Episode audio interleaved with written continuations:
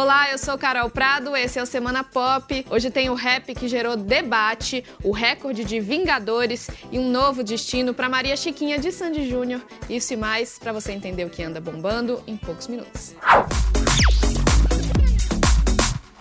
Pois é, se você está acompanhando a turnê de reunião de Sandy Júnior, deve ter reparado que eles não estão cantando Maria Chiquinha, a música que revelou os dois. A gente sabe que ela tem uma letra bem machista, né?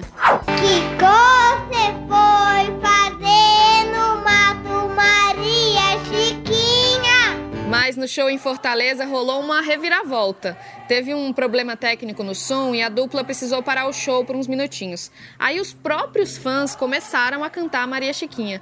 Júnior acompanhou no violão e no final ele deu um destino bem melhor para a personagem da música. Ouve só. Resto. Para com isso, que isso já é mais aceitável, não são mais os anos 90. Não fazer nada com o resto, deixa em paz a Maria Chiquinha. A Maria Chiquinha faz o que ela quiser no mato. É isso, né, gente? Vamos deixar a Maria Chiquinha em paz. Aliás, falando em música que gera debate, nessa semana saiu Black Street Boys, do rapper Baco Exu do Blues. A letra gerou controvérsia na internet. Muita gente criticou um trecho da música que fala da Beyoncé e do marido dela, o Jay-Z. É esse aqui. Depois que Jay-Z ficou estéreo, Beyoncé me ligou perguntando se eu dou o semi. Ouve de novo.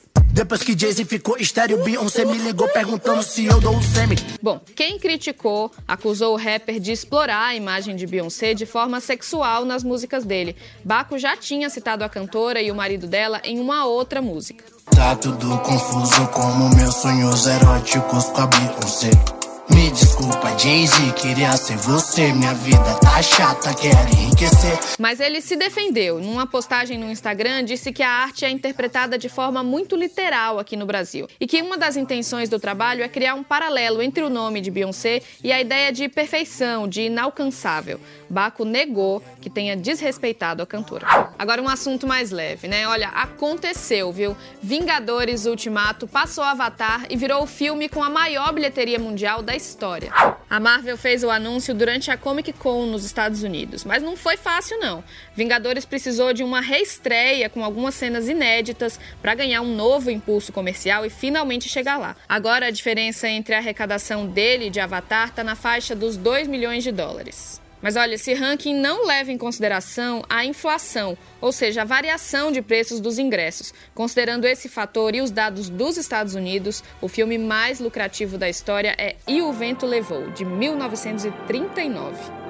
Outro que bateu, na verdade igualou um recorde, foi o rapper Lil Nas X. Com a música Old Town Road, que é uma espécie de rap rural, ele conseguiu a mesma marca de Despacito de Luiz Fonsi e One Sweet Day de Mariah Carey. Lil Nas completou 16 semanas seguidas no ranking de músicas da Billboard americana. Isso significa que na semana que vem a música dele pode se tornar a que ficou mais tempo na liderança na história. O rapper tem só 20 anos e acredite se quiser, ele gastou só 30 dólares para dar o ritmo de Old Town Road. A batida foi comprada pela internet.